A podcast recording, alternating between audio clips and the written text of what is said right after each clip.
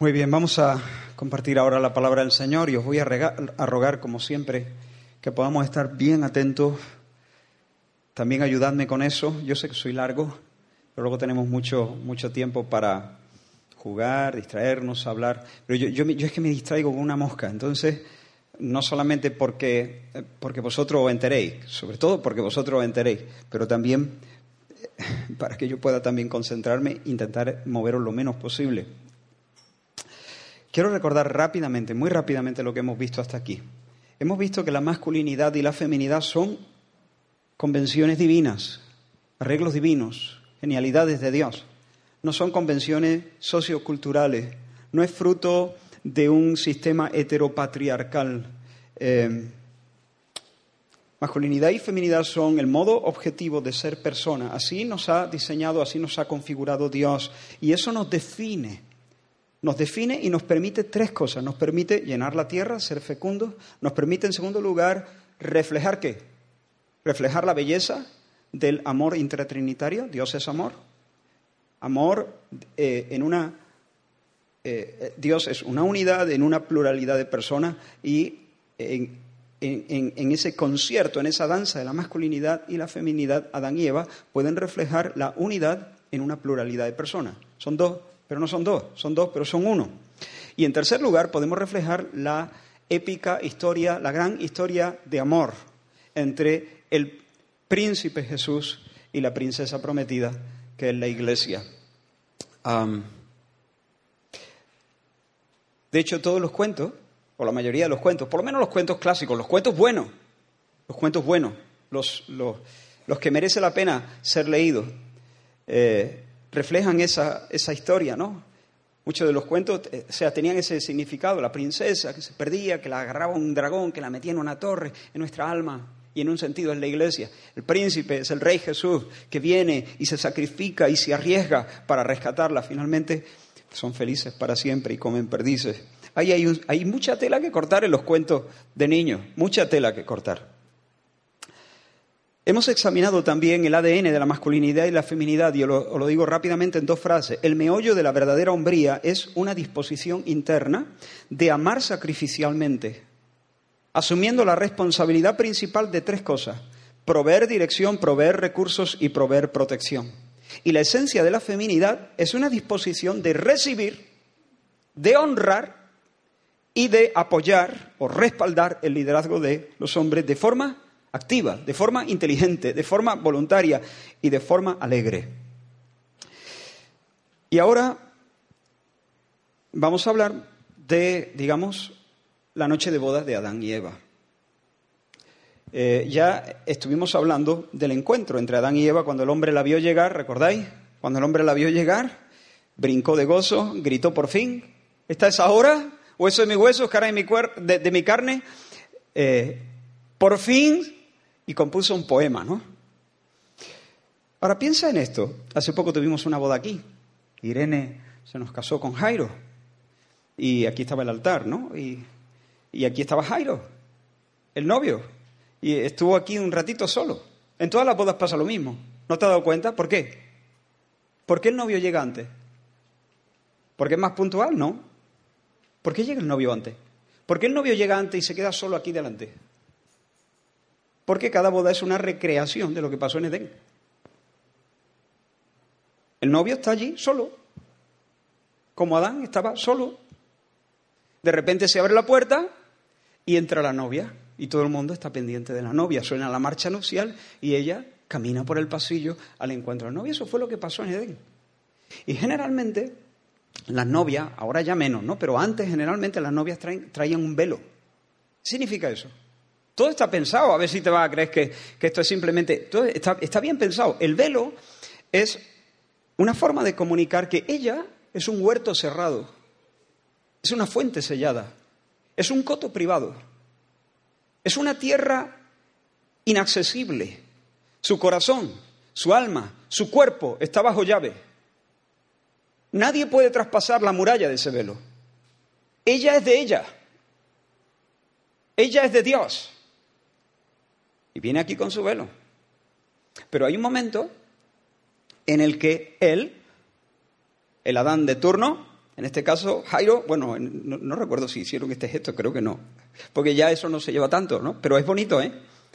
Hay un momento donde él puede levantar el velo. Y es justo después de pronunciar los votos. Después de que, de que entrega las promesas, y todos lo escuchamos, y todos somos testigos, Dios y nosotros, entonces el pastor le dice a él, puedes besar a la novia, a tu esposa. Puedes besar a tu esposa, porque primero está la declaración de matrimonio. Yo os declaro marido y mujer. Puedes besar a tu esposa. Y ese puedes besar a tu, esposa significa mucho más de lo que parece. Ese puedes besar a tu esposa, lo que estamos diciendo en realidad es puedes levantar el velo, puedes entrar al jardín, puedes comer su dulce fruta, como dice el, el cantar de los cantares, que venga mi amado a su huerto, que coma de su dulce fruta. Y sigue diciendo el poema, que sople los vientos, ven Aquilón, ven Austro, ven viento del norte, ven, ven viento del sur, sopla sobre mi huerto y que se desprendan los aromas. Amigos, estamos hablando de lo que estamos hablando. Cuando decimos, puedes besar a la novia, estamos diciendo, puedes entrar a ese huerto que es cerrado para todos los demás, pero para ti ya no, porque tú has prometido, tú has hecho promesa, entonces Tú puedes entrar a esa tierra y tú puedes recorrer esa tierra porque sois el uno para el otro. Delante de nosotros solamente será un beso, pero cuando vayáis de aquí a puerta cerrada, podréis entregaros el uno al otro bajo la sonrisa de Dios. De eso quiero hablar en esta mañana. Y yo espero, ayer cuando predicaba, vi en los ojos de los hombres, especialmente, no digo que en las mujeres no, pero creo que me fue más fácil leer el gesto de los hombres.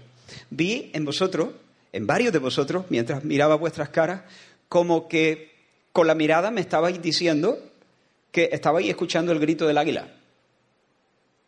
Había un eco.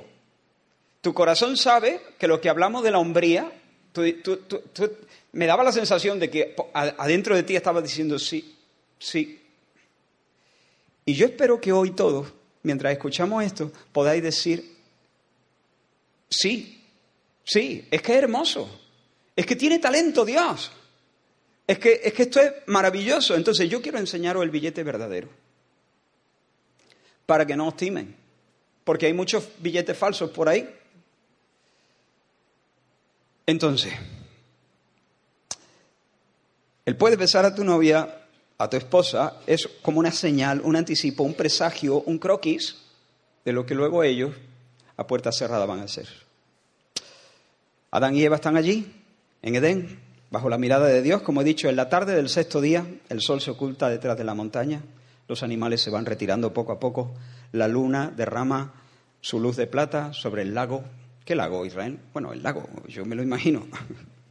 El pulso de Adán se acelera al contacto con la piel de su esposa. Estamos asistiendo a la primera noche de bodas de la historia. El esposo va a besar a la esposa y hasta aquí podemos acompañarles. ¿O pensabais que os lo iba a contar todo? hasta aquí podemos acompañarles. Ahora se cierra la puerta, se quedan solos. Pero quiero decir algunas cosas acerca del abrazo matrimonial, del acto conyugal, de la intimidad sexual. Lo primero que queda claro aquí es que Adán y Eva son marido y mujer. Antes de tomar posesión del cuerpo del otro, ellos toman posesión el uno del otro. Antes de eso, han hecho un pacto delante de Dios, un pacto hasta la muerte. El matrimonio, muchachos, el matrimonio es el único lugar donde las relaciones sexuales tienen sentido, y quiero demostrarlo. El matrimonio, el sexo, no es para el amor. El sexo es para el matrimonio. El sexo no es para el amor. El sexo es para el matrimonio. Yo amo a mi madre. Yo amo a mi hija. Y amo a las hermanas de la iglesia. El sexo no es para el amor. El sexo es para el matrimonio. Y quiero demostrarlo. El matrimonio entonces es el único lugar donde las relaciones sexuales tienen sentido y cuentan con el favor de Dios. Por eso, antes de hablar propiamente del acto sexual, es necesario decir algunas cosas sobre el matrimonio. De nuevo volvemos ¿A dónde vamos a volver? A los textos fundacionales, a los textos más importantes en cuanto a este asunto, que son los textos de Génesis. Dijo entonces Adán, esto es ahora hueso de mis huesos, carne de mi carne, esta será llamada varona porque del varón fue tomada. Por tanto dejará el hombre a su padre y a su madre y se unirá a su mujer y serán una sola carne. Allí está hablando. Se unirá a su mujer y serán una sola carne. Y estaban ambos desnudos, Adán y su mujer, y no se avergonzaban. Permitidme sacar varios principios que se desprenden de este pasaje. En primer lugar, el matrimonio es una institución divina de carácter heterosexual. El matrimonio no se puede, no se admite ningún vínculo entre personas del mismo sexo. Según la Biblia, para que un matrimonio sea verdaderamente un matrimonio, los cónyuges deben ser un hombre y una mujer, nacidos como hombre y mujer y eh, viéndose a sí mismos, identificándose a sí mismos con el género, con el sexo propio. El acto sexual, una verdadera unión, según la Biblia la describe, es la unión de los órganos sexuales. Y en una relación homosexual no se unen los órganos, no se unen los genitales. ¿Está claro? Lo tienen, ¿no? En una relación entre dos hombres no se unen los genitales. En una relación homosexual de mujeres no se unen los genitales. El diseño de Dios es que se unan los genitales en una unión que puede ser fecunda, que puede ser fértil, que puede ser fértil. Otra cosa es que lo sea, pero puede ser fértil. El diseño entonces de Dios es que el matrimonio sea de carácter heterosexual. El mero contacto físico, como tomarse de la mano o como meterle el dedo en una oreja a, a una persona, no reúne o no une a las personas en el sentido en que la Biblia habla. En realidad, la unión entre Adán y Eva es una reunión porque Eva salió de Adán. Y ahora se vuelven a fundir. Es una reunión. Entonces, de hecho, la esterilidad de los actos homosexuales testifica contra los actos sexuales. Son estériles, no son fecundos, no producen vida. Esto no quiere decir que nosotros irrespetamos a las personas que son homosexuales o que se declaran homosexuales, gays o lesbianas. Los amamos profundamente, los respetamos. Pueden ser nuestros amigos, pueden ser nuestros familiares, pero el matrimonio debe responder al diseño con el que Dios lo ha trazado. En segundo lugar, voy a ir muy rápido aquí, el matrimonio es una relación monógama. El texto no dice dejará al hombre a su padre y a su madre y se unirá a sus mujeres. No, lo dice a su mujer.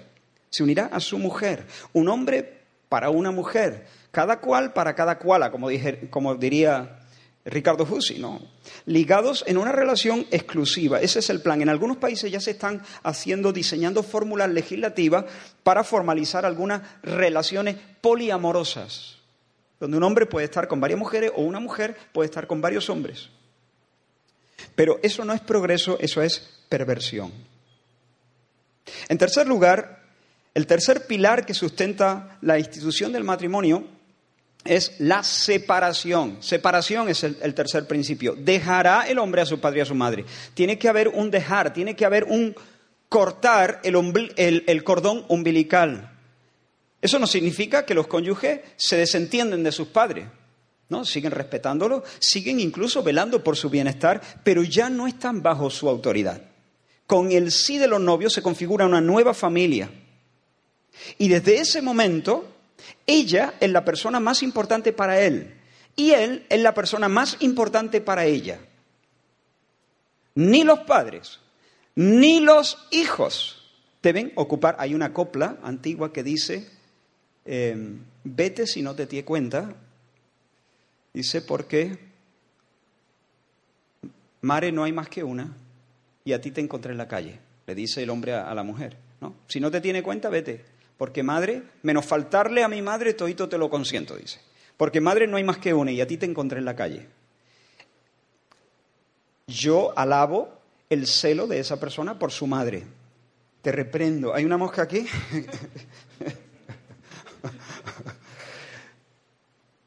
alabo el celo de esa persona por su madre, pero no estoy de acuerdo. No, a ti, a ti te encontré en la calle, no, así no. contigo hice un pacto, un pacto hasta la muerte, delante de Dios.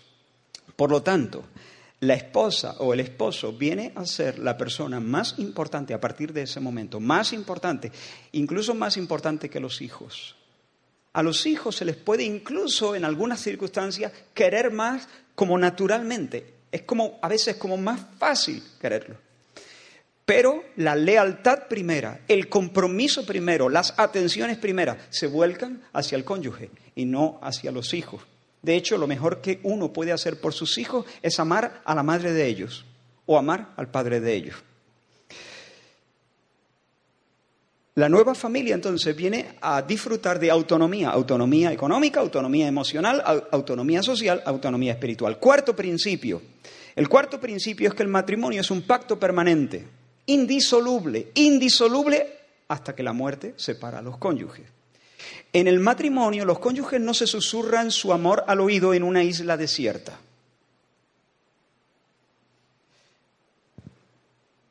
En el matrimonio los él y ella no se vinculan en secreto. Lo hacen delante de testigos, lo hacen de manera formal, de manera legal, de manera pública. El matrimonio es un pacto claro, un pacto reconocible, un pacto patente, algo que es constatable por la familia, constatable por los amigos. Después de ese evento, todo el mundo sabe que ella es la mujer de él y él es el hombre de ella. toda la sociedad tiene que estar al tanto. Hay que firmar. Y algunos dicen, bueno, un papel, un, papel, lo importante es el amor. No, lo importante es el papel. Bueno, Israel, y el amor, ¿no? Sí, sí, el amor, el amor, el amor es el amor, el amor del Dios Trinidad, pero el papel. Hombre, ¿y cómo se le puede dar un documento una importancia? Si tú compras una casa y, luego, cuando te vayas a firmar la escritura, que, te diga, no, las escrituras no, no, te las voy a dar, si es un papel. Dice, no, no, no, dame, dame, dame la escritura. No, si es un papel. ¿A que no te vas sin la escritura? Si es un papel. ¿Tú ves la importancia que, tienen los papeles? Pacto, compromiso, compromiso. Ahora, es un pacto, no un contrato. Damaris y yo tenemos un contrato con Yoigo. Mensualmente nosotros pagamos una cuota para que nos den un servicio telefónico, unas líneas, ciertas líneas. Y esto funciona así, en un contrato lo que prima es el interés personal. Si a ellos les interesa la cuota que yo doy, a mí me interesa el servicio que prestan. Si yo dejo de dar la cuota, ellos dejan de prestarme el servicio. Y si ellos dejan de prestarme el servicio, entonces yo dejo de pagar, obviamente. El contrato se mantiene en pie mientras los dos, yo oigo, y, nosotros, nuestra familia, estemos contentos con, con el trato. Es así, ¿no? Un matrimonio no es eso. Un matrimonio no es un contrato donde prima el interés personal. Un matrimonio es un pacto. E, es otra cosa totalmente diferente. Un matrimonio es un espacio para donarse, donde los esposos están haciendo votos no pensando en lo que van a obtener, sino pensando en lo que van a dar. Lo que van a dar hoy, lo que van a dar mañana y lo que van a dar siempre. Los esposos intercambian promesas incondicionales. Uno no viene al altar yo cuando estoy con novios, ¿no? Y les doy algún curso prematrimonial, les digo, escucha, cuando vosotros estéis delante de mí y yo os haga la pregunta para casaros, yo no os voy a preguntar si os queréis. Eso ya lo suponemos todo. Suponemos que os queréis, claro. Suponemos que os queréis. Lo que yo voy a preguntar es si os querréis. Es distinto. ¿Os querréis? ¿Os querréis si le cambia el carácter? ¿Os querréis si tiene un accidente y se queda en cama? ¿Os querréis si aparecen 10 o 15 más atractiva que ella? ¿Estás dispuesto a renunciar para siempre a todas las demás? ¿A cerrarte para siempre a cualquier otra posibilidad? ¿Os querréis cuando seáis viejitos? ¿Os querréis cuando estéis enfermos? ¿Os querréis? Esa es la pregunta. ¿Os querréis? ¿Prometes que la querrás? Porque si no estás seguro, no te caso. Vuestro amor es vuestra posesión privada. Cuando os presentáis bien vestidos, delante de todos los demás, todos los demás asumimos que os queréis. La pregunta no es esa. La pregunta es, pase lo que pase, mañana, en medio de, los vaivenes de la vida, ¿os seréis fieles? En la salud, en la enfermedad, con hijos, sin hijos, en la primavera de la juventud, en el otoño de la vejez, ¿os querréis? Si enferma, ¿la, vas a amar? Si él se vuelve melancólico, si se agría su carácter, si gruñe más de lo que quisiera, si, si, si ya no te hace reír, ¿lo querrás? ¿Prometes delante de Dios por tu honor amarle, honrarle, cuidarle? Si pierde su figura, si se, si, se queda calvo, yo qué sé. Si pierde su atractivo, ¿le querrás? ¿Prometes conservarte pura? ¿Prometes conservarte puro para esa persona, para ella y solo para ella? ¿O vienes aquí para poner tu 50%? Hay muchos que se casan así. Yo voy a poner mi 50%. Yo voy a poner mi parte, mi 50%. Si ella pone su... Y entonces cuando, cuando uno se casa así, casi seguro que va a ir mal. ¿Por qué? Porque el otro a veces racanea. Somos egoístas a veces. Y a veces racaneamos. Y ponemos un 30% y el otro dice, escucha, estoy poniendo yo aquí el, el, el 70% y ella está poniendo el 30%. Reculo. Me echo para atrás porque voy a poner yo el 70%. Y cuando el otro recula dice, la otra que tiene sus propias cuentas, ella no tiene el 70-30, ella piensa que está poniendo ya el 70. Ya le... El matrimonio no va así, el matrimonio no es un cálculo. El matrimonio, uno viene a casarse para poner el 100%. ¿Y si ella no pone nada? Y si ella no pone nada, tú pones el 100%, porque esa fue tu promesa. De todas maneras, cuando uno pone el 100%, la otra persona tiene que ser un monstruo para no poner nada. Cuando uno pone el 100%, la otra persona generalmente, el, otro corazón es tocado y es movido. Pero ese es el lenguaje del pacto y esto es muy importante para lo que voy a decir ahora a continuación. Pero un principio más. En quinto lugar, el matrimonio es un espacio donde los cónyuges se pertenecen. ¿Cómo? Se pertenecen. ¿Cómo? Se pertenecen. Se pertenecen. La esposa es del esposo. El esposo es de la esposa. Radical, ¿verdad? dejará el hombre a su padre y a su madre y se unirá a su mujer. Y claro, no se pertenecen en el mismo sentido en que pertenecemos a Dios. Pertenecemos a Dios de una manera absoluta, pero pertenecemos al, cónyuge de una manera muy real. En el capítulo 2 del Cantar de los Cantares dice, mi amado es mío y yo soy suya. Ostras, mi, mi amado es mío y yo soy suya. Este es un lenguaje totalmente salvaje, estridente para la generación. ¿Cómo que yo soy suya? Esto será poesía nada más, ¿no? No, no, esto, esta es la realidad. Hoy en día el matrimonio se concibe como un espacio de autorrealización, donde los esposos se acompañan, pero no se funden. Cada uno es dueño de sí mismo, cada uno es dueño de su tiempo, de sus cosas. Incluso hay, hay matrimonios que se casan haciendo separación de bienes. Yo no caso a nadie si hace separación de bienes. Punto final. A menos que haya una situación legal muy particular, muy, que, lo justifique.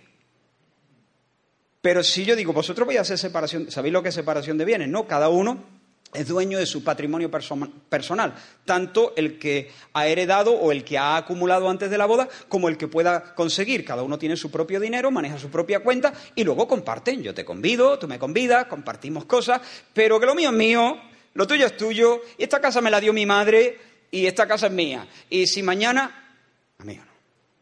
Cuando uno se casa, tu coche ya no es tu coche. Tu móvil no es tu móvil. Tu tablet no es tu tablet. Tu sueldo no es tu sueldo. Tus deudas no son tus deudas. Tu cuerpo no es tu cuerpo. Fíjate si es radical que el apóstol Pablo dice, os leo, el texto, el marido cumpla con la mujer el deber conyugal y asimismo la mujer con el marido. Y aquí está hablando de las relaciones íntimas. La mujer no tiene potestad sobre su propio cuerpo, sino el marido. Ni tampoco tiene el marido potestad sobre su propio cuerpo, sino la mujer. Esa, esa frase, esa segunda frase sobre todo, lo de ni tampoco el marido tiene potestad sobre su cuerpo, en el siglo I esto era una bomba atómica. Porque en muchos casos se consideraba que el varón era casi prácticamente el propietario de la mujer. Pero Pablo dice, inspirado por el Espíritu Santo, el hombre no es dueño de su cuerpo, su esposa es, la dueña de su cuerpo. Eso es una bomba atómica en el siglo I, lo sigue siendo ahora, pero en el siglo I todavía más. Hasta este punto, el matrimonio es un pacto donde ambos se pertenecen. El matrimonio, en el matrimonio el yo da lugar al nosotros.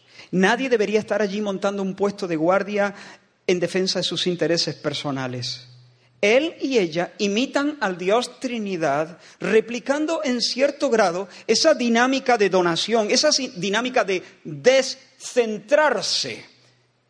De, e, en el matrimonio uno no vive encorvado sobre su propio ombligo, a cara de perro, sino que uno vive saliendo de sí para, como hemos dicho ya muchas veces, donarse, entregarse. Hay más principios contenidos en esta declaración de Génesis, pero de momento lo voy a dejar porque estos que acabo de decir son suficientes para decir lo que voy a decir ahora acerca de las relaciones íntimas. Volvamos a leer el texto, bueno, no, os voy a leer un texto de Proverbio donde el, donde el padre aconseja a su hijo en cuanto a las relaciones íntimas. Se encuentra en Proverbios capítulo 5, versículos del 15 al 19. Yo creo que saldrá, bueno, no se lo había dicho a 15 eh, al 19. Proverbios 5, 15 al 19. Entramos directamente en lo que es la, el abrazo conyugal, el abrazo matrimonial. Dice la palabra del Señor, bebe el agua de tu misma cisterna y los raudales de tu propio pozo ¿Se derramarán tus fuentes por las calles y tus corrientes de aguas por las plazas? Sean para ti solo y no para los extraños contigo. Sea bendito tu manantial y alégrate con la mujer de tu juventud, como sierva amada y graciosa gacela. Sus caricias te satisfagan en todo tiempo y en su amor recréate siempre. Aquí satisfacer los apetitos sexuales, ya dijimos que Dios nos ha configurado con un deseo sexual. Y ese deseo sexual es algo natural que Dios ha puesto en nosotros. Y eso es, eso es un deseo que tú, cuando reconozcas en tu propia vida, cuando lo reconozcas, debes agradecerlo a Dios. Debes agradecerlo. Gracias, Señor, por este impulso. Porque ese impulso, lo he dicho antes, lo digo ahora y lo voy a decir después, ese impulso es como una especie de GPS que te va a llevar hasta la patria. En nuestro texto, satisfacer los deseos sexuales se compara con beber agua, beber agua de un pozo. Y el, consejo del Padre es, bebe el agua de tu propia cisterna, hártate de los raudales de tu propio pozo. Fíjate lo que dice, hártate. Muchacho, muchacha, el sexo no es algo sucio. El sexo es otra genialidad de Dios. Invento divino. No, no, no, no le demos el aplauso al diablo. El aplauso se lo merece Dios. Date cuenta que el padre no le dice al hijo, hijo, si quieres vivir de forma piadosa, a ver, olvídate del sexo. Porque el sexo, a ver, es algo sucio, no conviene a los hombres de Dios. Hombre, todos sabemos que a los niños no los trae la cigüeña, por lo tanto hay que, hay que juntarse con la mujer de cuando en cuando, pero lo justo. Si tú realmente quieres vivir en las cumbres espirituales, si tú realmente quieres ser una persona piadosa, ya te digo, hijo, lo justo ratito con la esposa, luego a la ducha y a las cosas espirituales. Ese no es el consejo del Padre. ¿Por qué no es el consejo del Padre? Porque ese no es el consejo de Dios. Porque las cosas espirituales no es solamente orar. Esposa, las cosas espirituales también tienen que ver con beber y hartarse. El sexo es algo limpio, es algo puro, fue Dios el que diseñó nuestros órganos sexuales. Fue Dios el que diseñó nuestro sistema nervioso, perfectamente apropiado, capacitado para el placer. Entonces, ser santo no es pasar del sexo. Ser santo es experimentar satisfacción sexual. Métetelo en la cabeza. Ser santo es experimentar verdadera satisfacción sexual dentro del marco sagrado del matrimonio. Fuera eso sí, fuera del marco del matrimonio, el sexo es otra cosa. El abrazo matrimonial es confirmar con el cuerpo los votos que he pronunciado con mi boca. Eso es, la intimidad sexual es una confirmación con mi cuerpo de lo que he dicho con mi boca. En el pacto matrimonial, ya lo hemos dicho, todo se fusiona, se fusionan las almas, se fusionan los pensamientos, se fusionan los caminos. Él y ella ya no son dos personas independientes, son uno socialmente, son unos económicamente, son uno eh, emocionalmente, son uno espiritualmente. Y ahora, a puerta cerrada, cuando el sol se pone detrás de la montaña, vienen a ser uno físicamente. Y en el encuentro, en la fusión de los cuerpos, lo que están es confirmando la unidad que Dios ha establecido entre ellos. ¿Me estoy explicando? Entonces, el encuentro de los, de los cuerpos es la consumación, la celebración, la confirmación, la renovación, la expresión, todo eso. Cada vez que él y ella se encuentran, están confirmando lo que se dijeron. Están renovando y refrescando lo que, se, lo que se dijeron. Están expresando lo que se dijeron. La intimidad sexual, esta sería una buena frase para escribir en, en tu apunte. La intimidad sexual es sellar con la piel el sí del corazón. En el acto sexual se encarnan las palabras. ¿Se entiende eso? Se encarnan las palabras. Las palabras pronunciadas en los votos, el sí quiero, el sí prometo, el sí prometo, la querré. Entonces, ahora, sin palabras, con mi cuerpo, estoy confirmando eso, estoy encarnando eso, lo estoy diciendo en un lenguaje diferente, un lenguaje precioso, un lenguaje donde no hay palabras, pero es un lenguaje muy significativo. El cuerpo tiene un lenguaje. Y además tiene un lenguaje, claro, hay cosas que, que están sujetas a la cultura, pero hay cosas que no. Hay cosas que se van a entender claramente, si yo me acerco y te arreo un guantazo, tú te vas a levantar y me vas a coger del cuello, lógicamente, en un sentido. Y yo te digo, no, eh, no, yo, ¿qué, qué, has entendido por eso? Para mí un guantazo es una manifestación de cariño. Y tú me vas a decir, ¿me estás tomando el pelo? eso, eso no puede ser una manifestación de cariño. No, no, sí, sí, para mí, para mí así manifiesto yo el cariño. Si me doy la vuelta y te escupo en la cara, voy de aquí no salgo vivo, ¿entiendes? ¿Por qué? Porque eso no puede tener dos significados. Es una agresión. E, eso no. Hay, el, el, cuerpo tiene un lenguaje. Y es un lenguaje que se, que se entiende perfectamente aquí en China en el siglo I y en el siglo XXI. Bueno, pues el acto sexual es un lenguaje. Y tiene un significado único.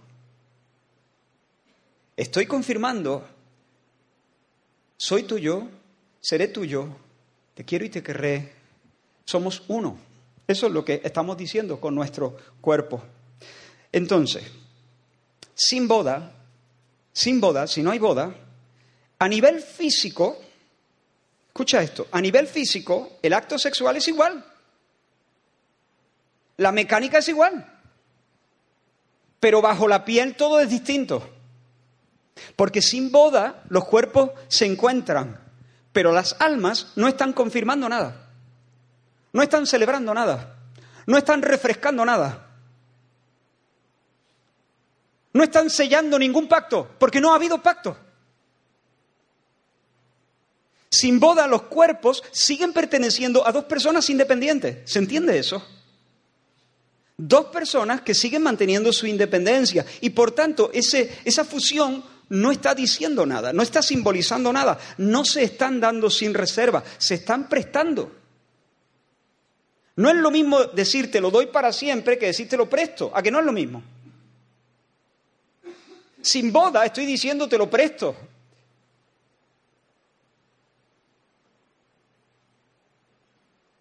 Pero el acto sexual no está diseñado para prestar nada sino para confirmar que yo soy tuyo para siempre hasta que la muerte se meta por medio.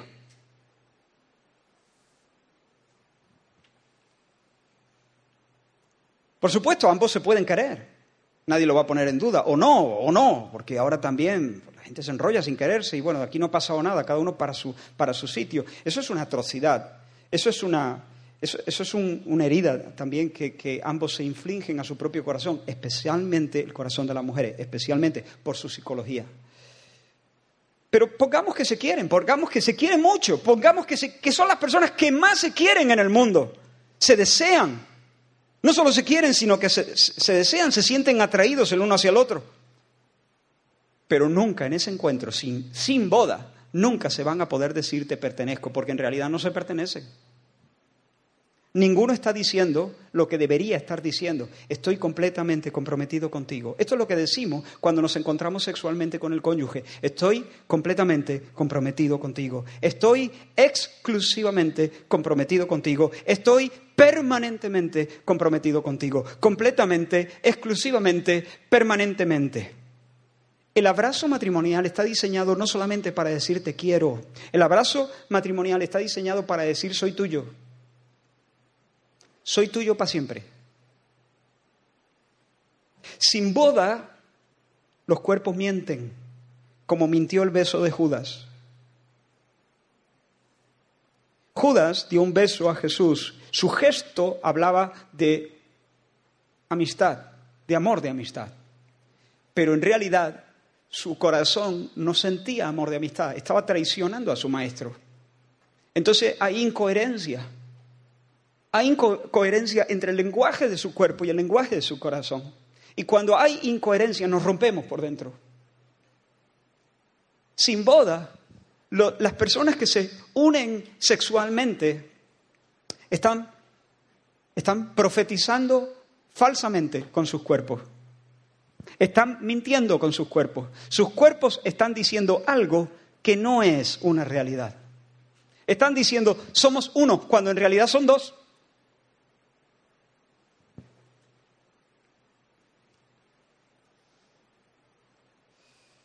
La Santa Cena, por ejemplo.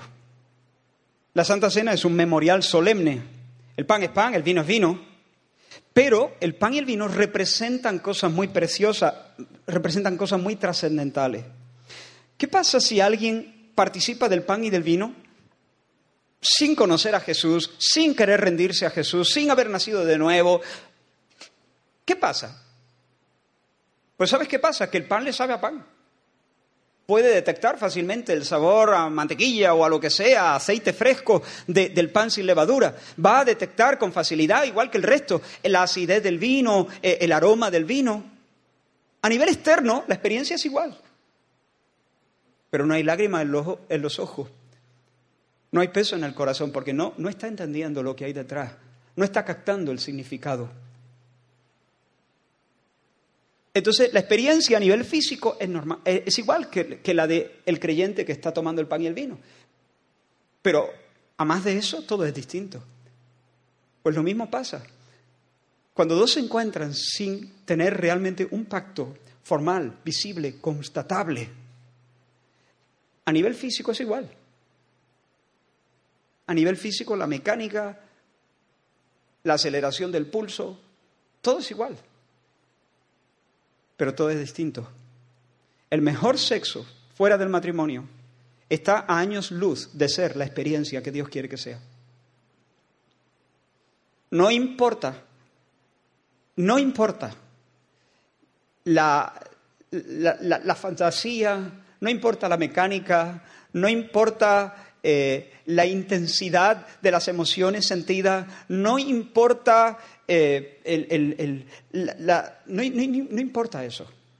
El mejor sexo fuera del matrimonio está a años luz de lo que Dios quiere que sea, una, un encuentro sexual.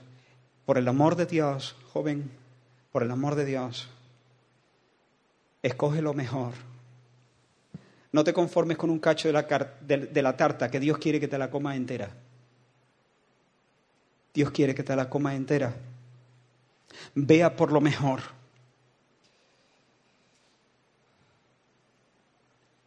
Y al contrario, el sexo más torpe, más patoso. Ese sería el ideal.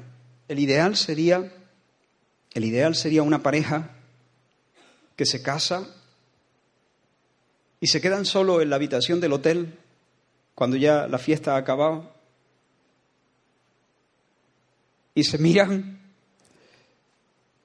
y, y tienen deseo de entregarse el uno al otro, pero se sienten tan patosos, se sienten tan torpes, casi no saben qué hacer, están nerviosos, están, tienen temores. Eso es maravilloso. Eso es maravilloso. Ojalá llegue siendo un patoso, en el buen sentido, ¿no?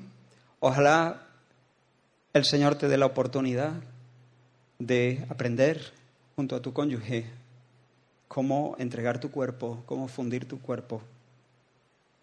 Y si no es así, si ya has tenido experiencia, que sepa que el Señor, en el Señor hay abundante perdón y abundante restauración. Y el Señor puede sanar tu corazón de tal manera que la experiencia que puedas tener en el futuro cuando te cases pueda ser verdaderamente como una especie de reseteo, de reinicio. De verdad, el Señor lo puede hacer. Pero no te conformes con, con, lo peor, no te conformes con lo mediocre, ve a por lo mejor. ¿Por qué abrazar el seno de la, de la, extraña? Dice el padre al hijo. ¿Por qué, hijo? Porque si hay un lugar donde tú puedes disfrutar de estas cosas bajo la aprobación de Dios, hártate de abrazos, hártate de caricias con tu esposa. El lecho conyugal, la cama matrimonial, es un lugar donde Dios te va a bendecir, te va a bendecir. Dios quiere eso. Entonces, ¿por qué te vas a ir a otra cisterna? ¿Por qué regalarle tus abrazos a las extrañas? ¿Por qué meterte en la pornografía? ¿Por qué tirarte en esas cloacas? Si hay un sitio que Dios ha dispuesto para que tú puedas experimentar la plenitud, todo, todo lo que se pueda experimentar de, en, este área. Pero Israel, si yo no tengo cónyuge, ¿cómo, cómo voy a hartar? Bueno, pues espérate, espérate, aguarda a tu cónyuge. Consagra tu mirada desde ya a la persona que Dios te vaya a dar. Reserva tus caricias para esa persona. Pero quiero ir un poquito más adelante. El padre no solamente le dice bebe. Bebe es dale satisfacción a tus deseos sexuales, colma tus deseos. El padre va más lejos. En el versículo 18 le dice alégrate y en el versículo 19 le dice recréate siempre. Alégrate, el verbo samaj en hebreo, es un verbo muy intenso. Es una expresión cargadísima de intensidad. La Biblia no se anda con rodeos cuando habla de, la intimidad sexual. De hecho, la Biblia tiene un libro entero que habla de la intimidad sexual. Entero. Samaj es un sentimiento espontáneo, es un sentimiento momentáneo de júbilo. Es un sentimiento, como he dicho, intenso, notable, incontenible. Lo podríamos traducir como un estallido de alegría.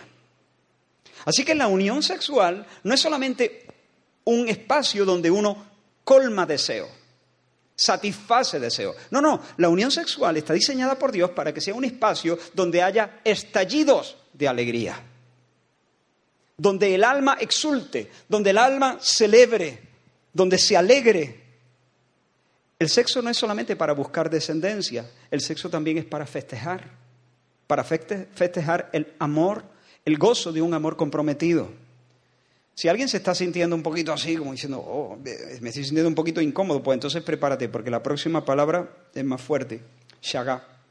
Aquí es donde ya el padre le dice, no solamente bebe, alégrate, o sea, bebe, alégrate, sino también recréate. Shaga, recréate, significa literalmente bambolearse o volverse loco. Descarriarse. Literalmente en el hebreo es como eh, eh, perder los papeles básicamente, perder la cabeza, dar tumbo. La reina Valera traduce ese versículo así, de su amor andará ciego de continuo.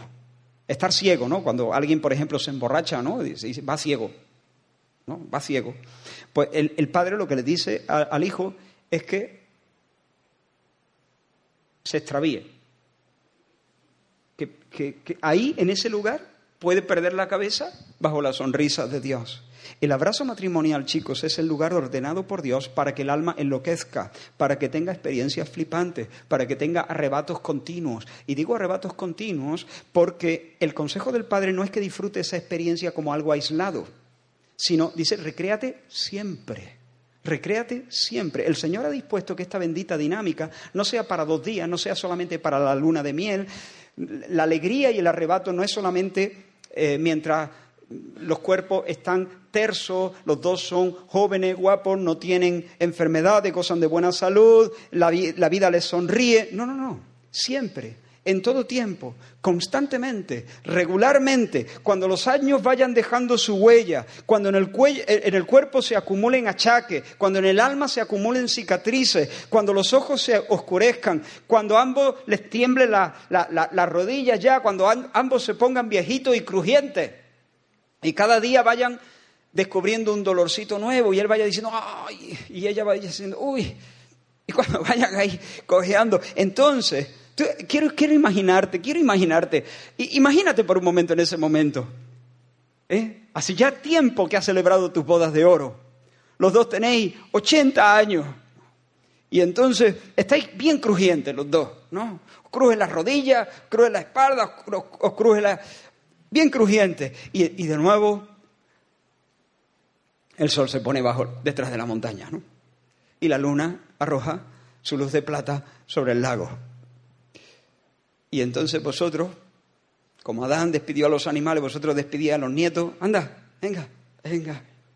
Y despedí a los bisnietos, y despedí a los tataranietos, y a solas, bajo la mirada de Dios.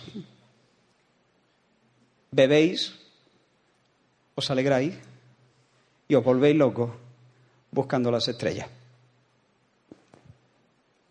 No me digas que no es bonito.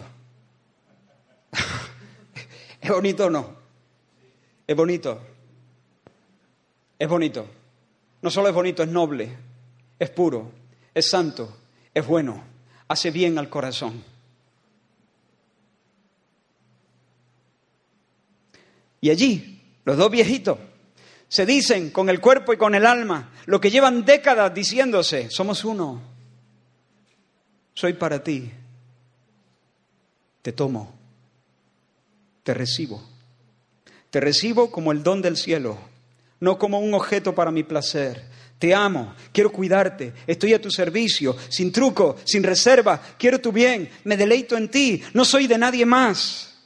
He renunciado al yo para vivir en nosotros y estoy aquí comprometido a perseguir el mayor bien para tu alma. Y solo la muerte puede meterse entre tú y yo. Te amo hoy, te amaré mañana, te lo prometo, pase lo que pase.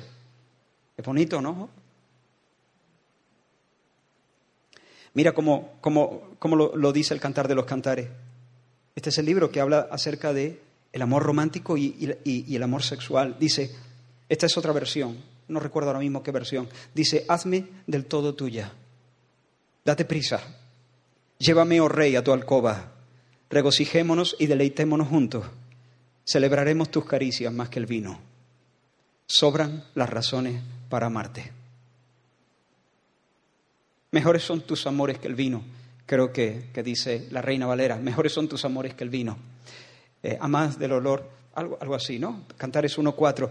Dice, hazme del todo tuya, date prisa, llévame, oh rey, a tu alcoba, regocijémonos y deleitémonos juntos, celebraremos tus caricias más que el vino, sobran las razones para amarte. Joven, el mundo nos ofrece placer sexual, pero en ese carnaval el vino se acaba a la mitad de la fiesta. Es como la poda de Caná, pero sin Jesús que es el que repara la fiesta.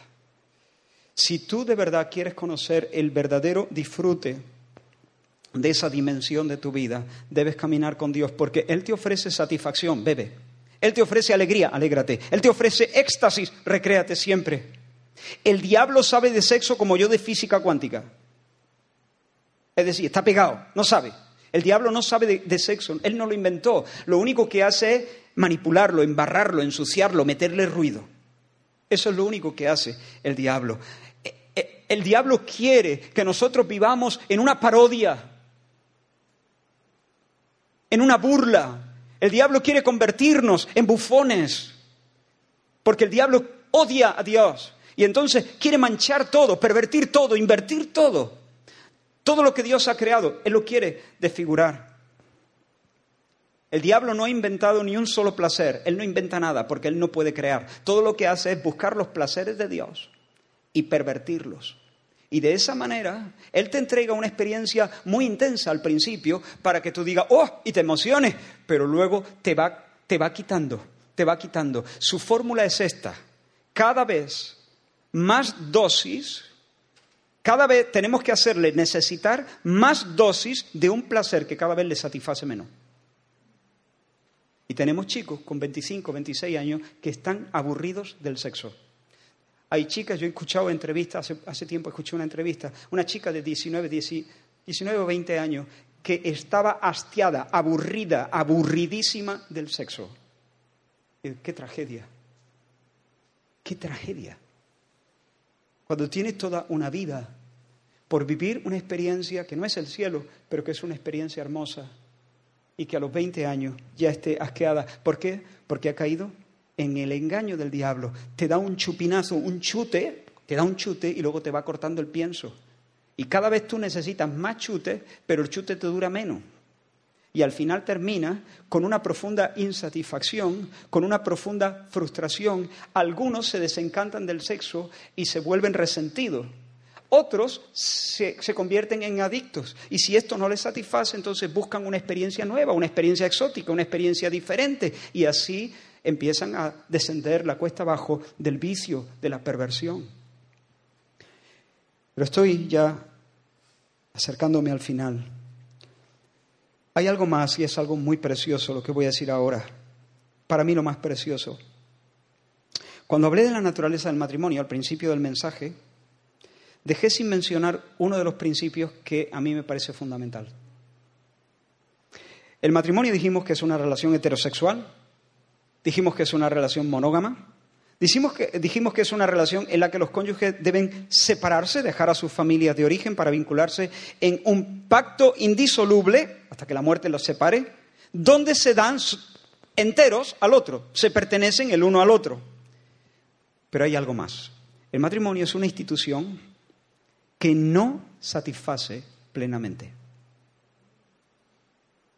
¿Qué ha dicho Israel? Que no satisface plenamente. ¿Cómo, cómo, cómo? que no satisface plenamente. Ahora te lo explico.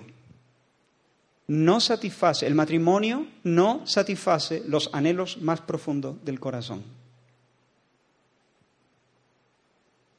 El matrimonio es una tierra de delicia. Está diseñado para, para proporcionarnos algunas de las alegrías más preciosas de este lado de la eternidad. Debajo del sol, el matrimonio y también el sexo, la intimidad sexual, son uno de los deleites más intensos, más bonitos, más profundos que una persona puede experimentar. Pero resulta que no solamente hay vida debajo del sol, hay un cielo también. Y hay deseos que Dios ha puesto en nuestros corazones que no pueden ser apagados por nada, con nada de este mundo. ¿Me seguís? El matrimonio da mucho, pero no lo da todo. El matrimonio da mucho, pero no es el cielo. No está pensado para satisfacer los anhelos más profundos de tu corazón. De hecho, está diseñado precisamente para dejarte con ganas de algo que el matrimonio no te puede dar. Vuelvo a leer Génesis. Ya dije que en estos textos de Génesis, estos textos fundacionales, hay mucho petróleo. Dice que de la costilla que Jehová Dios tomó del hombre, hizo una mujer y la trajo al hombre. Pregunta, ¿cuántos personajes hay aquí? De la costilla que Jehová Dios tomó del hombre, hizo una mujer y la trajo al hombre. ¿Cuántos? Tres personajes. Adán, Eva y Dios, claro. Eva es un regalo de Dios al hombre. Adán es un regalo de Dios a Eva. Pero el gran dador es Dios. Dios es la fuente de la que manan las bendiciones, de la que manan los regalos. Y si el hombre toma el regalo que Dios le da y se olvida de la mano que porta el regalo, habrá cavado su tumba. Porque los regalos están diseñados para provocar la gratitud, la alegría de la gratitud. Y la gratitud siempre nos conecta con el dador. Os pongo un ejemplo. Imagínate que llega a tu, a tu piso, a, tu bloque de vivienda, y el bloque está en llamas están, están, esperando a que vengan los bomberos, pero tú miras para arriba y tú dices, ay, mi, perrito se quedó ahí, se quedó el perrito. Y de repente alguien escucha que, y, tú estás llorando porque tú dices, ya está, perdí, perdí al perro. y de repente ves que, que alguien entra corriendo, se mete en el edificio en llamas, tú te echas las manos a la cabeza, empieza a, a ponerte nervioso porque pasa algunos minutos y no aparece y de repente ves aparecer a la persona con el perrito en brazos y te lo pone en la mano. Pero resulta que el perrito está muerto.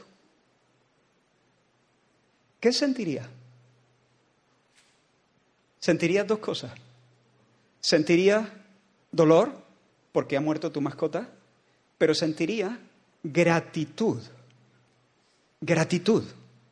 Porque eso no es normal. Fíjate que la gratitud no está tan relacionada con el don, con el regalo. Porque en este caso el regalo está muerto. Tú no te alegras en el regalo porque precisamente lo que te ha puesto sobre las manos es un cadáver. La gratitud no te conecta con el regalo. La gratitud te conecta con el que da el regalo. ¿Entiendes? Porque te impacta la bondad de la persona. Independientemente, hombre, si te da el regalo, si te da la mascota viva, pues te alegra y te alegra. La alegría es doble. Pero aunque te dé el perrito muerto, si tú eres una persona noble, si eres una persona normal, si no eres un miserable, tú vas a sentir un afecto naciendo en tu corazón hacia esa, persona, el tipo este, lo que ha hecho por mí. Te, te van a dar ganas de responder de alguna manera, oye, eh, te invito a algo, hablemos, vas a querer quizá conocerlo, cómo te llama, te vas a quedar conectado. Bueno, cuando Dios le da a, Adán, Eva, todos los regalos de Dios están diseñados no solamente para bendecirnos con la cosa en sí, que nos pone en las manos, que es muy precioso, sino para conectarnos con Él como el dador, para que nosotros podamos sentir la alegría de la gratitud. Dame unos minutitos más y termino. Chico, chica, no te confundas. Si tú tuvieras un matrimonio perfecto y lo perfeccionaras mil veces más, y tuvieses una vida sexual completamente satisfactoria, todavía habría ansias en tu corazón que solo Dios comprende y que solo Dios sacia. La persona que busca en el matrimonio y en el sexo aquello que el matrimonio no te va a dar nunca y el sexo no te va a dar nunca, se condena a sí mismo a la frustración, al hastío, incluso al enojo, a la rabia, a la amargura. Por eso yo le digo a los que se casan, mira, mira, Desío, yo que sé, gacelita, como aquí en Gacela. Gacela amada, peluchito mío, cariño, bomboncito, cosita, yo qué sé. Decíos lo que queráis, pero no digáis vida mía. Vida mía no, vida mía es una cosa muy fuerte. Vida mía es Dios. Dios es vida mía. Dios es vida mía. Entonces, de la misma manera que el matrimonio nos remite a Dios, la intimidad sexual apunta hacia en esa dirección. Dios diseñó el sexo, y con esto quiero redondear, Dios diseñó el sexo para que fuese una pálida sombra de lo que es el gran placer al que Él nos invita. Cuando nosotros subimos a la cumbre del el placer sexual, cuando llega el momento, digamos, del orgasmo, cuando llega esa sacudida feliz entre Adán y Eva, resulta que ellos tienen que darse cuenta, desde esa, a veces estamos haciendo una excursión y decimos, vamos a subir esa montaña que es la más alta. Y pasas tres horas subiendo la montaña para descubrir justo cuando estás llegando a la cima de la montaña, resulta que no era la, no era la más alta. Detrás de la montaña esa había otra montaña más alta, solo que desde abajo no se veía. Pero cuando has subido a la cumbre, entonces ves otra cumbre que es el pináculo, es la reina de la cordillera. Bueno, pues cuando subimos al pináculo del placer sexual, nos damos cuenta que no estamos arriba. Eso no satisface los anhelos infinitos de nuestro corazón las hambres, las ansias de nuestro corazón. Tú tienes ansias de una felicidad eterna y está muy bien que la tengas. Y todos los placeres de esta vida, el éxito profesional, la fama, los placeres sexuales, los placeres de la comida, los placeres de la amistad, todos los placeres están diseñados para dejarte con la miel en la boca. Si tú sientes que hay cierta insatisfacción en ti, tranquilo, eso funciona así. No me sacian los viajes, no me sacian ni siquiera. Tengo buena vida, tengo buenos amigos, me quieren, soy, eh, soy una persona querida, tengo, tengo todas las cosas, pero sigo sintiendo, eso está diseñado así. Está, está muy bien diseñado para que desde allí tú puedas decir, Señor, Adán y Eva, en esa sacudida de alegría, en esa sacudida de placer, puedan decir, amén, sí, ven Señor Jesús. Porque esto, por muy bonito que es, nos llena completamente las ansias de eternidad, las hambres de eternidad. Y desde ese pináculo, no pináculo, desde esa cima, podamos decir, Señor, quiero subir a la verdadera, al verdadero pináculo. Desde este placer quiero lanzarme al gran placer. ¿Cuál es el gran placer? La visión cara a cara, el encuentro con Dios. Los antiguos lo llamaban la visión beatífica. Beatífica es feliz. Beato es feliz. La visión que trae la alegría completa. La alegría que cuando se encuentra uno deja de buscar. Cuando uno encuentra esa alegría, descansa. Descansa porque llegó. Agustín de Hipona dijo, Señor, tú nos, entre, tú nos hiciste para ti y nuestra alma está inquieta hasta que no descansa en ti. Pero cuando encontramos satisfacción en Dios, en la visión beatífica, entonces descansamos. Ah. Entonces, ser soltero, ahí voy con los solteros, se me había olvidado esta parte, me, vais a tener que dar un extra. Pero quiero dar una palabra a los solteros, porque esta es maravillosa. Creo que lo que voy a decir aquí es muy bonito, para los solteros y para los que estamos casados también. Ser soltero no, no significa perderse lo mejor de Dios. Ser soltero significa tener otra porción en esta vida experimentar de otra manera el amor del Rey Jesús, servir de otra manera al reino de los cielos, para finalmente subir al pináculo. En todo caso, lo que te vas a perder es el tráiler, pero la película la vas a ver. El encuentro sexual y la sacudida de placer es el tráiler, bueno, sí, es como una especie de, como he dicho, de boceto, de presagio, de señal para la gran sacudida que será la visión beatífica, la visión cara a cara con Dios. Los solteros no se lo van a perder. Los solteros, todos vamos a llegar juntos al pináculo, a la cima de las cimas. De momento, si eres soltero, si Dios te regala la gracia de seguir siendo soltero, Tú estás llamado a experimentar, como he dicho, el amor de Cristo de otras maneras. Pero tu vida no tiene que ser una vida tarada, tu vida no tiene que ser una vida a media. Mira al apóstol Pablo, mira a Jesús. Los casados, muchachos, son un regalo de Dios para la iglesia y el mundo, y el mundo porque están mostrando la belleza de la relación Cristo-Iglesia. Reflejan la gloria de un pacto que existe, pero los solteros también son un regalo para el pueblo del Señor y para el mundo. Y ahora presta atención. ¿Por qué? No solamente porque tiene más libertad para entregarse intensamente a la obra del reino de Dios, el soltero está más suelto, el soltero tiene más capacidad, puede llegar a la hora que sea, puede viajar, puede irse, puede vivir con menos, donar más dinero. El soltero está mucho más libre para participar de una manera más intensa en el reino de los cielos, en la obra del reino de los cielos.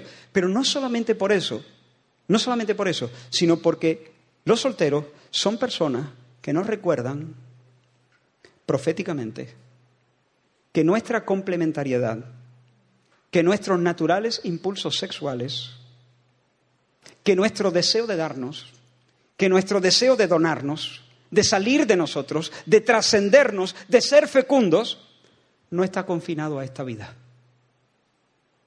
Apunta al reino venidero. Sus cuerpos y sus almas están hechas para darse. Los solteros también se miran a sí mismos y son un cuerpo que no se explica solo. Este cuerpo está hecho para darse. Pero no tengo a nadie. No tengo a nadie.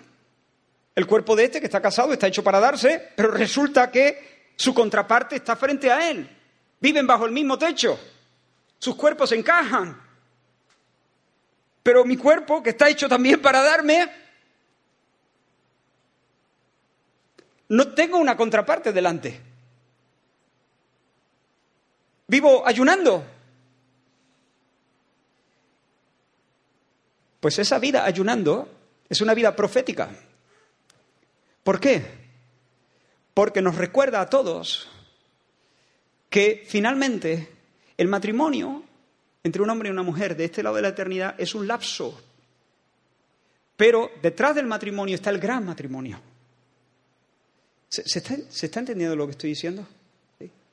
Entonces, cuando el novio les sea quitado, entonces ayunarán, dijo Jesús. Y, un soltero es, como un reclamo profético. Los teólogos hablan de la venida del reino y, y usan una frase muy sencilla y que tiene mucho, mucha amiga. Dicen, ya, pero todavía no. Ya ha venido el reino, ya ha venido el reino, pero todavía no. En un sentido, los casados manifiestan, hablan proféticamente del ya. El soltero habla del todavía no. Todavía no. Todavía estamos en espera. Estamos en espera del encuentro. Estamos en espera. Tengo un cuerpo para darme, pero no lo puedo dar. Tengo deseos sexuales, pero no los puedo satisfacer. Tengo deseos de pertenencia. Estoy gimiendo. Un momento, que nadie se engañe. Habéis escuchado del don del celibato, no del silbato, del celibato.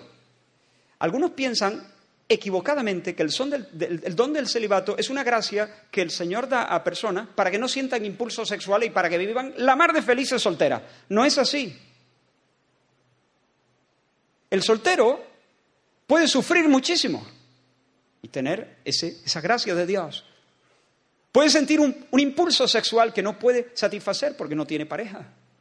Y puede Puede, tener días donde quiere pertenecer y quiere eh, vivir eh, en un matrimonio y quiere ser fecundo y quiere criar a sus propios hijos, pero no puede hacerlo, no está en, en esa condición. Pero ese gemido de su alma es, una, es un gemido profético. Nos está diciendo a todos que sí, yo me he casado, pero yo también estoy en espera. Mi matrimonio es solo un lapso, una nube que pasa, un momento. es para un tiempo pero yo estoy en espera. Toda la iglesia es una novia en espera. Y los solteros nos recuerdan que toda la iglesia es una novia en espera. Tú me preguntas, Israel, ¿tú eres feliz? No. Sí, en muchos sentidos soy feliz. Pero en muchos sentidos no. Gimo. Estaré satisfecho cuando despierte a su semejanza. Gimo. Gemimos, dice Pablo. Y un soltero, mira, aún hay casados que se quieren divorciar. Hay parejas yo hablo a veces con parejas de casados y tengo que, animarles, exhortarles, reprenderles, a, ver, a veces agarrarlos de los hombros y decirles, no vayáis. Yo sé que estáis sufriendo en el matrimonio, yo sé que no se entendéis, yo sé que sería más fácil que cada uno tirase para su lado, pero mentiríais. Estaríais reflejando mal la gloria de Cristo y la iglesia. Cristo y la iglesia no se separan. Por lo tanto, quedaos juntos. Y hay solteros que quisieran lanzarse a los brazos de alguien ya y no, no esperar y entregarse porque, porque están sufriendo. Hay matrimonios que están sufriendo. Y yo les digo, quedaos para que podáis reflejar convenientemente la gloria de Cristo y la iglesia. Y a vosotros os digo, quedaos, sed fieles, sed castos. No os entreguéis, no os metáis en la cama con nadie, porque estáis cumpliendo un rol profético. Quedaos. ¿Se entiende eso? No me digáis que no es bonito.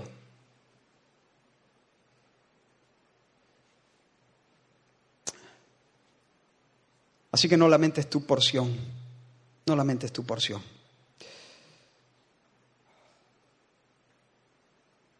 Termino. De hecho, he terminado. Acabo de enseñarte el billete verdadero. Espero haberlo hecho más o menos claro. El mundo te va a decir otra cosa completamente distinta. Tú tienes que decidir qué es, qué es lo más hermoso. Yo lo tengo claro. Yo lo tengo claro. Esto es lo más hermoso y te ruego por favor que lo consideres.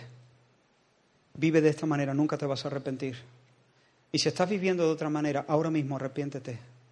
Sal de ahí, arrepiéntete. Dile, Señor, quiero irme a por lo mejor. Quiero, quiero esa visión cara a cara, quiero, esa, quiero ese encuentro realmente.